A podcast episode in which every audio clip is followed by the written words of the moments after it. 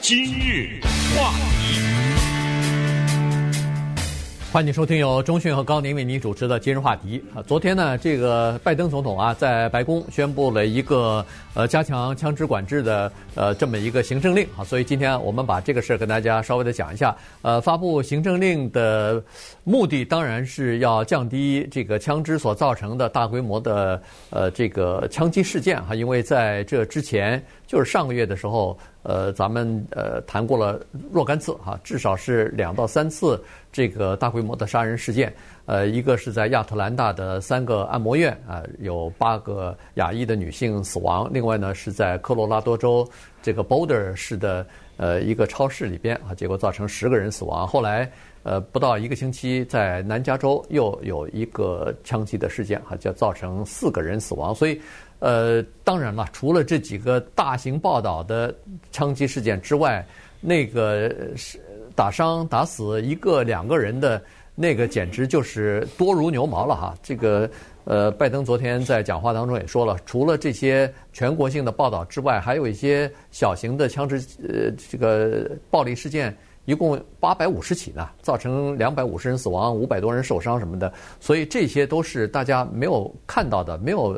大规模报道的这些事情，所以他认为说，枪击的这个暴力事件呢，在美国已经变成一种传染病了，而且使美国在国际上变成呃蒙羞的这么一个事件了。嗯，关于拥有枪支的权利这个问题呢，当然是一个有争议的话题，但相信有一个话题，或者说有一个说法，应该是没有争议的吧，就是拥有枪支的权利是一个。宪法权利，而不是一个人权，这个我相信没有争议。比如说，在这个地球上有很多国家，它不允许公民有枪支，我们不能说这国家剥夺了那地方的公民的基本的人权，对不对？对。哎，也就是说，它不是一个天赋的权利，而是一个宪法的权利。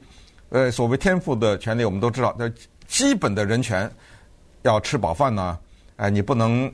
剥夺我的自由啊，不能侵害我的隐私啊，啊，不能折磨我，用酷刑啊等，这个大家都知道。甚至呃，包括宗教信仰的自由啊，我发表言论的自由啊等等，这些都是所谓基本的人权。但是拥有枪支呢，它不是一个基本人权，是一个国家它特有的一个情况的产物。那么具体来说，就是美国宪法第二修正案的一个产物。关于宪法第二修正案的历史以及美国老百姓为什么可以拥有枪支，不讲了。这个应该是每一个公民都知道哈，它是怎么来的？为什么很多人认为老百姓应该拥有枪支？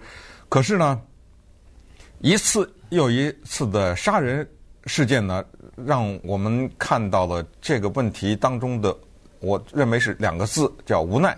你看，昨天拜登宣布的这六点行政令当中，有很多听起来其实有点可笑，但是你真的觉得非常的无奈。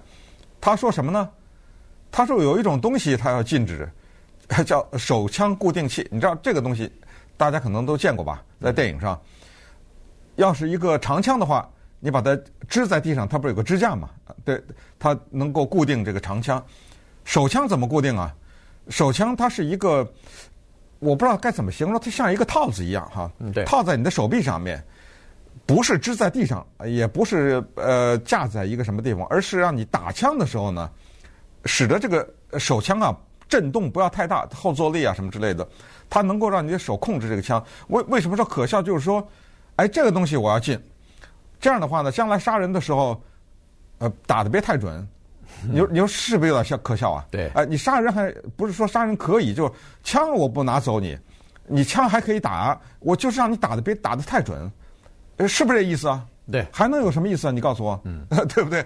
当时拉斯维加斯那个人打死五十多个人，禁一个东西，bomb stock，对不对？嗯，就是说你打没办法禁止，我不让你打的太准。不不就或者不让你连发？对，那个是太快，那，那个是打的太快。啊，那个就是子弹别别打太快。对对对，一一分钟，比如说少打几颗，对，少打几颗。那你你听听，都是这就是无奈啊。对，听到这儿，对不对？对。然后还有现在就是很多州都禁止的那个大容量的弹匣啊，就是那个呃，我们都知道，他说嗯，你不需要买一个什么可以容纳一百粒子弹的那种大大容量的这个呃弹匣子，那个那个变成你少一点武器，少一点弹药的话，可能呃打伤的人、打死的人可能就会少一点。基本上都是这样的哈，就是攻击性武器，就从边缘上给你一点一点的吧，对，削减，就说明。已经走到一个死胡同里头了，走不动了，哎，走不动了。就是说，必须在这其他的这些方面看看能不能有什么呃办法哈。但是实际上，呃，我们都知道这种事情呢，确实是政府也没有什么太多的办法。而且令人悲哀的是，每一次大规模的枪击事件发生以后，每一次，比如说是像这个疫情来了以后，大家突然感到自己的前途似乎。不确定性又开始增加的时候，就是那个枪支最卖的最多的时候。嗯，每一次枪击事件发生之后，我们都发现说是枪支的销售又提高了，又增加了，就是这个情况，就是禁非但没有禁止，反而促进了，促使它这个销量又开始增加。昨天还有一个东西，呃，提到了这个呢，很多人大概都不是特别清楚，因为尤其你家里头没有买枪或者没有自己在装配枪支的话，这个就叫做那个 ghost guns，这个叫幽灵枪支哈。所谓的幽灵枪支就是自造，哎，自己做的，自己在家里边做，也不是全部在家里做，它有一些。零部件啊，基本的东西，你你没有铸铁，你是没有办法在家里头造的。哦，对，当然是。所以它那些零部件是可以在网上几分钟之内，你就可以下订单，就可以买来的。它这个东西啊叫 kit，对，就是一个盒子里面所有的东西都所有的零件都有。对，只是我不把它装成一支枪。哎，你自己回家组装去。没错，嗯。然后你拿来买了以后，自己噼里啪啦，据说是半小时一支啊，这个是绝对没有什么问题，就可以装起来的。装了以后。你自己用也就算了，有很多枪就流落流落到其他的犯罪分子的手里头去了，帮派分子的手里。为什么犯罪分子、帮派分子喜欢用这种枪呢？原因就是这种枪上头它没有序列号，也就是说，即使在行凶的现场发现了这个武器，你没法去找到那个使用过或者是拥有这支枪支的。主人，嗯，就就是这么个这么个情况，自然也没办法背景调查啊，对，对不对？所以也不需要背景调查。嗯、那这样的话，就是一个挺大的漏洞。所以，呃，这个拜登呢是说，呃，这个幽灵枪支要进行严加管制啊。呃，比如说你必须，他是没有规定特别的细节出来，他是说三十天之内，那个美国的一个叫做烟酒火器局，他们会公布一个详细的。你如果以后。或者是现在家里边有这种幽灵枪支的话，要求你在三十天之内啊，要向有关当局去登记去。要因为他不，因为不犯法啊。对，告诉他这在家自己组装不犯法，买也不犯法，卖也不犯法。对啊，所以他现在要管这件事儿。有一个人呢叫 Dan Gross，他是谁呢？他过去有呃一个特别有名的组织啊。就 Brady Campaign，Brady 大家都还记得，就是 Reagan 的秘书吧？秘书还是新闻新闻发布官，反正，呃，他是在 John Hinckley 行刺 Reagan 总统的时候呢，不幸被打到头上，但是他活下来了啊。然后就一系列的跟枪支有关的法律都跟他的名字挂上钩。他呢，过去啊，这个 Dan Gross 呢，他是 Brady Campaign 啊，是这个叫防治枪支暴力的。组织的主席，从二零一二年一直到二零一七年，他都是这个组织的主席。他呢知道拜登总统要发行政令，他呢也知道一系列的控制枪支的政策会出炉。他是一个这方面的专家了。你想，他能做主席，对不对？对。但是后来呢，他离开了 Brady 这个组织之后呢，他成立了另外一个机构。你听他这个另外一个机构的名字叫做。枪支权利和责任中心，你听这个名字就有点可以是吧？嗯，只不过是要注意你的责任和你的权利，你有哪些权利和哪些责任？那么这个人呢，对拜登即将推出来的这一系列的措施呢，有点可以说是不以为然，因为他认为啊，搞错了，大家把这个枪支控制的这个问题啊，都搞错了，大家都被误导了。那么他怎么认？为什么他觉得这里面有误导？以及他认为该怎么样？这个听起来可能也有点道理，因为呃这么多年他生活在一个枪支权利和枪支义务的大的环境当中。我们听听他有什么建议。今日话题。欢迎继续收听由中讯和高宁为你主持的今日话题。呃，Dan Gross 呢，他昨天写了一篇文章啊，在在这个呃《纽约时报》上刊登呢，他就是说，呃，现在这个枪支的呃就是管控的辩论啊，现在已经走到了一个瓶颈了哈，已经没有办法再往前走了。每一次呃枪击事件发生以来呢，呃都会出现这样的辩论，但是都不了了之，原因就是大家都走到一个死胡同里头去了。呃，顺便说一下，在二十五年之前，在纽约的这个帝国大厦的顶楼发生过一次大规模的枪击事件，他哥哥好像就是其中的受害人之一哈，他哥受了重伤，终身等于是残残疾了，所以呢，呃，他就对这个大规模的枪击事件是深痛勿绝，因为他有亲身的这个亲人呃受伤的这个经历嘛，所以他就是一个坚决的呃拥护枪支管制的这么一个。呃，管掌控的这么一个呃人士吧，但是呢，他认为说现在为什么会说呃走到了死胡同里头呢？他就举了几个呃数据啊，提出几个数据来告诉我们。他说，每年在美国呀，死于枪支的这个暴力也好，死于枪支之下的人呢，大概是四万人左右，其中有百分之六十的人，最多的人。是教育自杀，用枪自杀，有百分之三十的人是死于家庭暴力，就是家庭当中的某一方，一般都是先生了，呃，或或者是帮派里边的这个，就是帮派之间的这个，就是所谓认识的人，哎对，然后这样的死亡啊，就是使用了枪支了，然后死亡，这一加起来就是百分之九十了。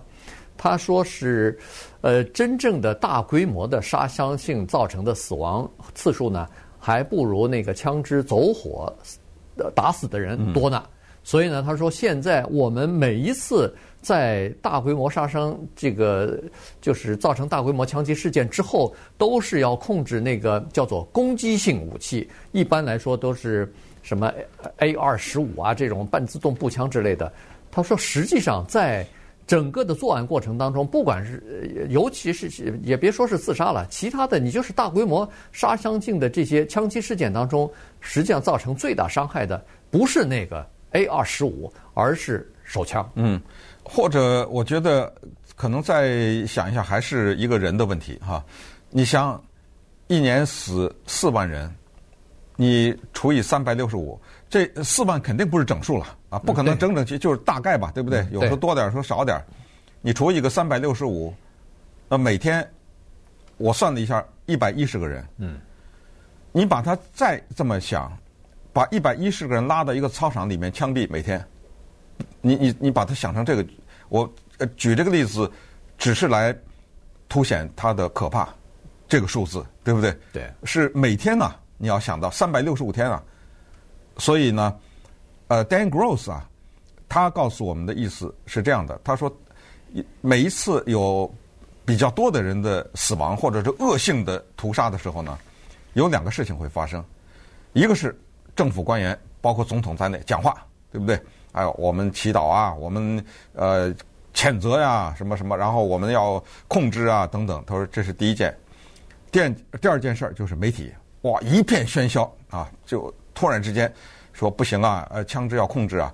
媒体呢常问的问题就是：如果今天这么多人死了还不控制枪的话，你还要等死多少人才控制枪啊？嗯，对不对？他说媒体经常问你还要死多少人才会让你意识到这个问题呢？他这个文章的标题就是这个问题问错了，这就是他文章的标题啊啊！控制枪支这个问题问错了。尤其是说到控制枪支的时候，用一个英文字 “ban”，禁止。他说：“你每一次用‘禁止’这个字字的时候呢，就刺激另外一些人。这些人叫做呃宪法第二修正案的拥护者，他们就会利用你用的这个英文字‘禁止’这个字呢，宣传说完了，他们要剥夺我们拥有枪支的权利，对吧？嗯对哎，他说每一次你用这个字的时候，反而刺激，这就是为什么这个英文字一出来，枪就卖，对不对？嗯我让你进，你只要用这个进的，老百姓还哎呦进了要进了要进了，赶紧买。对，他说这个问题就问错了，应该把重点放在平平淡淡的每一天的那些杀人。相信我们的很多听众都看到那个餐厅杀人案，你也看到了吧？我看到了这是在哪个城市？蒙氏还是蒙氏啊，蒙特利尔公园市。在我们南加州，有这么个人走到餐厅里开枪打死两个人，自己呃后来当然他被抓了。这种事告诉大家，绝对不会出现在美国主流媒体上，嗯，对不对？在少数族裔，比如什么中文媒体上会报道。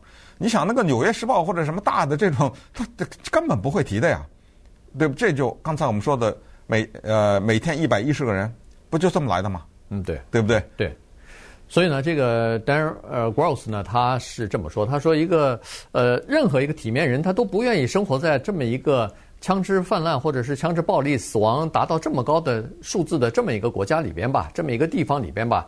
他是说啊，与其现在的策略是让所有的人都禁止买某一种武器，就是攻击性武器，嗯还不如让某些人什么武器也买不到。他就是这哎，他就是这么说啊，他就是说，呃，其实他这个道理是对的哈，他就是说，实际上行凶的那些人是，呃、就是呃买枪这些人枪到了这些人手里头才是危险的，所以如果我们能够及时的或者提前理清楚这些有危险的人，这些有这个叫做 red flag 这个有红色警告啊警告的这些人的话，我们。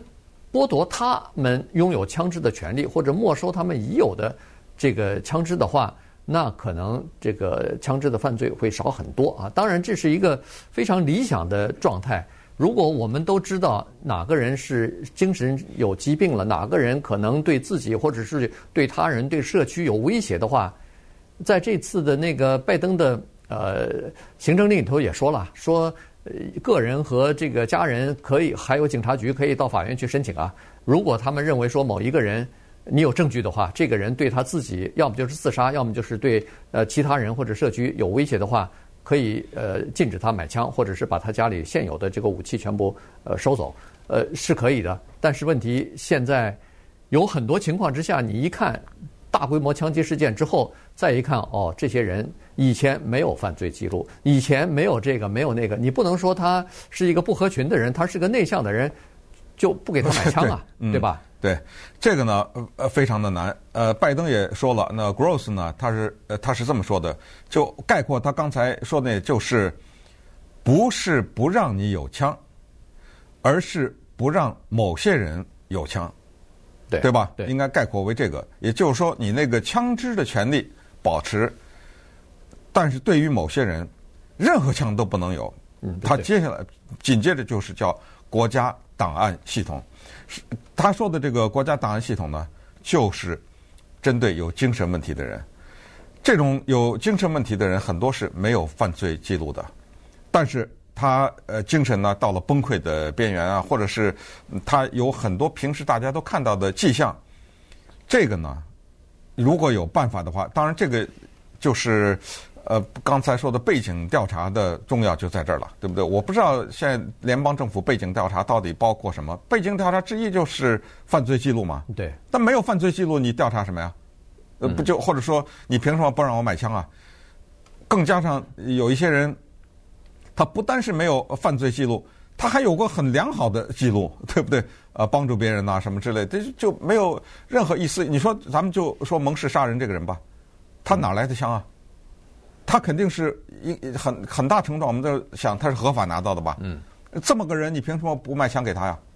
呃，所以这种呢，就是查背景也好，或者查那个健康背景，这个就国家档案系统呢，就要这么一个联系，什么呢？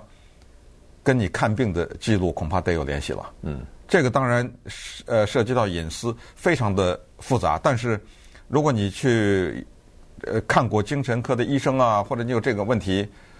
那么这个资料，国家档案系统或者卖枪那个他不掌握，那怎么办啊？对，对不对？那等于形同虚设了。对啊。也就是说，只有犯罪的记录这个联邦调查局的背景调查可以查出来。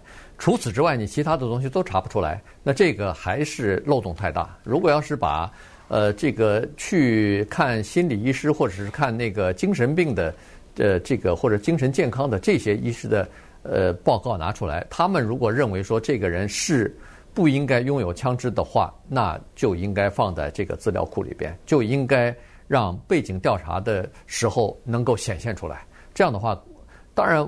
不可能有一个方法是永久的禁止 会杀人的人拿到武器。嗯、我们只是对，我们只是尽量的让这些人减少，对吧？因为有的人他可能就是没看过心理医师或者是精神病的这个医师，也没有犯罪记录，那你就没有办法了。这种这种情况是没有办法的，但是尽量的做到呗。所以，呃，他提出来的就是这么一个方法，就是说你第一是。要做这个东西，就是禁止某一些人得到枪支。第二，就是建立一个有效的、呃，快速的这么一个资料库。这样就是给你制造障碍吧？这么说，你你比如说，咱们还是说那个蒙氏杀人这个人，假如他没有枪，他拿个刀或者什么，这个事儿就不是那么顺利嘛。嗯。咱们再说那个呃自杀这个事儿，一个人下定决心自杀的话，他可以跳楼，他可以他他。如果他下定决心的上吊什么之类的，大家都知道他有很多办法。那么控制枪对他有什么帮助啊？有，因为所有的人都知道这个最快，对不对？而且呢，有的一种有的有一种自杀呢，它是属于冲动型的。你你救了他，他可能就后悔了，对呃，或者说，嗯、呃，就打消这个念头。给他点时间，他一一下没有那么的方便，知道吗？呃，你像。其他的一些呃自杀的方式呢，可能带给他一些呃麻烦呐、恐惧，反正就是让他不是那么方便。对，呃，枪就最方便。当然，呃，除此之外还有防止了一个大项就绝对不太会发生的，就是那个走火呀。嗯。或者家里那个小孩子拿你枪在那玩啊，砰的一枪把自己打死或者把你打把你打死，要没有这个枪就没有这个事件嘛，对不对？嗯、对。呃，还有呢，就是他提议，就是对极少数的这个枪店啊，就是这个经销商啊，要进行追踪和呃起诉。这些店呢，有一些非法的交易，就是他可以把某一些枪卖给那些呃没有背景调查的，明知道这些人是比较危险的人。那这些呃枪店如果把枪卖给这些人的话，要追究他们的责任啊。这个实际上是很少数的枪店敢这么做。但是问题，它这个影响非常大，因为枪店里头自己甚至自己可以，就是刚才说的那个 Ghost Guns，就是那个幽灵枪支，它自己都可以生产啊，生产完了以后就就卖出去了。那这个以后可能就没有那么方便了。